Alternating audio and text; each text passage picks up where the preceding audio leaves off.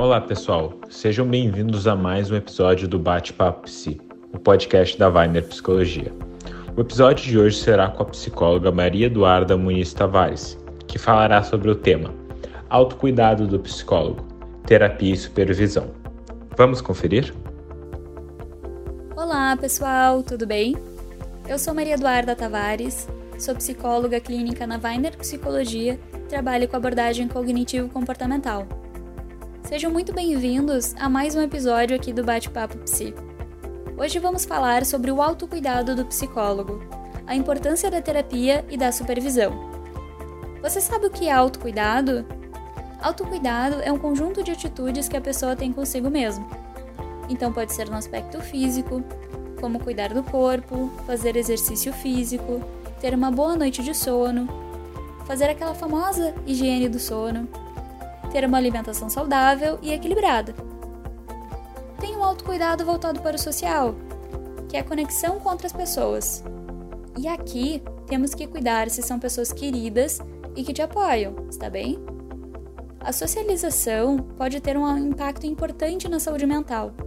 Então precisamos lembrar que aquela rodinha de conversa com os amigos ou aquela resenha, né? Porque hoje as pessoas falam resenha.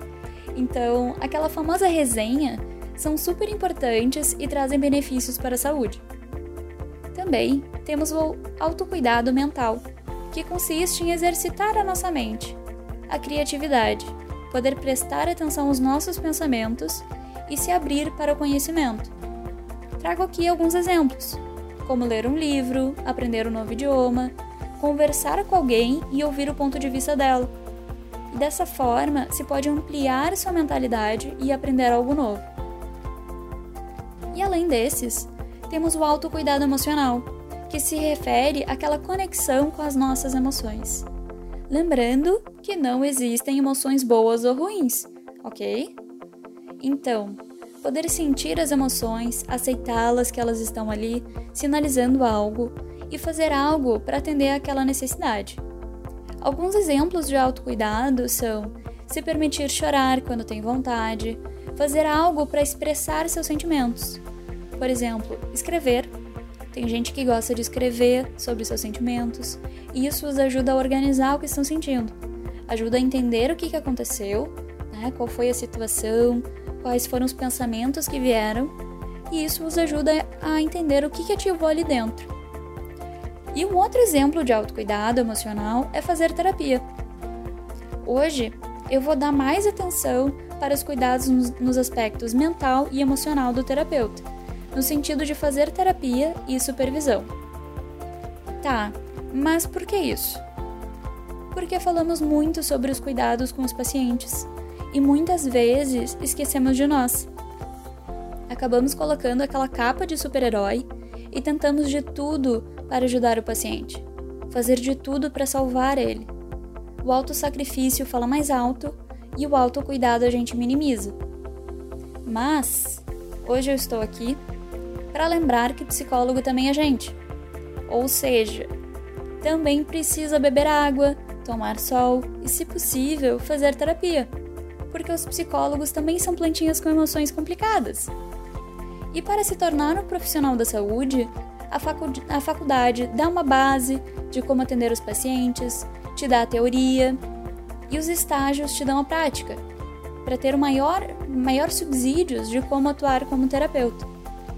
Mas fazer terapia e vivenciar isso, de poder tirar a capa de super-herói e sentar na cadeira de paciente, é algo imprescindível na caminhada do psicólogo.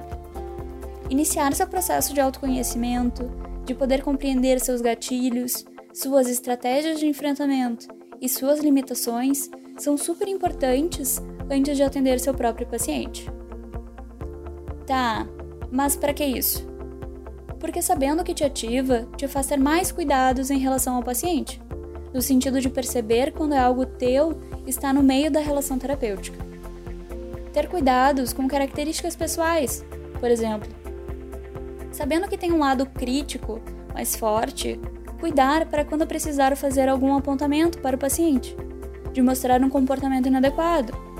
Então, se eu já sei que posso ser mais crítica, que a minha primeira reação é ser mais direta e julgadora, então eu vou cuidar para ter consciência em como estou me sentindo no momento com o paciente, certo?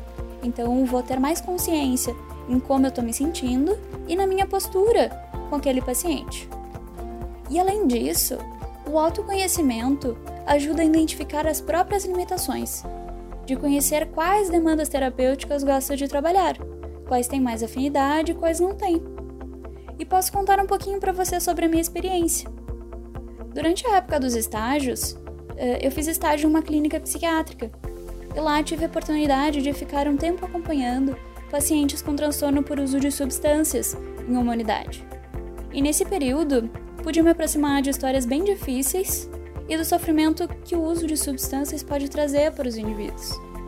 E para mim era bem difícil acompanhar os pacientes por algumas semanas, depois eles recebiam alta e alguns dias depois voltavam para reinternar, por terem tido alguma recaída ou um lapso.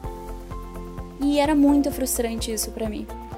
Mas para quem trabalha com dependência química, sabe que a recaída está presente no tratamento. Sabe que isso pode acontecer e que muitas vezes acontece.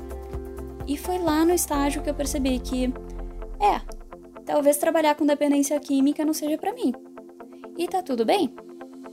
E foi importante eu ter essa experiência para conhecer algo que ativa em mim, poder entender por que que ativa e perceber que tem coisas que eu não vou poder fazer. Tive que trabalhar internamente aquela sensação de que preciso fazer tudo. Preciso atender todas as demandas, de que eu preciso dar conta de tudo porque são coisas que me fazem eu me sentir sobrecarregada e faz com que eu me cobre cada vez mais. E o que sobra no final? Uma pessoa com dificuldades em descansar, em desacelerar e que fica esperando ansiosamente o final de semana para ter qualidade de vida. Então, se você já se sentiu dessa forma ou se está se sentindo, talvez seja importante acionar um alerta aí e repensar algumas atitudes e avaliar a tua qualidade de vida. Será que está tendo muitas horas de trabalho? Está com um número de pacientes muito alto? E lembrando, isso pode variar para cada um. Então, um número X para mim pode não ser o mesmo número para o meu colega, tá? Tá com muitos pacientes graves? Está conseguindo ter momentos prazerosos e de autocuidado? Ou tudo o que faz é trabalhar é importante refletir sobre isso e prestar atenção em seu próprio cuidado. Perceber se tem questões tuas batendo com a história de um paciente, perceber se está tendo dificuldades para o manejo de um caso. Talvez seja importante conversar com alguém, um psicólogo ou um supervisor. O supervisor pode te ajudar com um olhar externo ao processo terapêutico, te ajudando a entender melhor os pontos cegos do caso. E para ilustrar de uma forma leve a importância do psicólogo fazer terapia e supervisão, deixo aqui uma dica de livro. Talvez você deva conversar com alguém. É um livro escrito pela Lori Gottlieb. É um livro muito legal, onde a Lori traz sobre o processo terapêutico de alguns pacientes, mas também o dela. E trago para vocês uma partezinha do livro que ela diz. Conforme me curo internamente, também me torno mais apta a curar outras pessoas. Achei essa frase tão bonita e cheia de cuidado que quis dividir com vocês. Espero que vocês tenham gostado. Esse foi mais um bate-papo psi. Nos vemos no próximo. Tchau, tchau!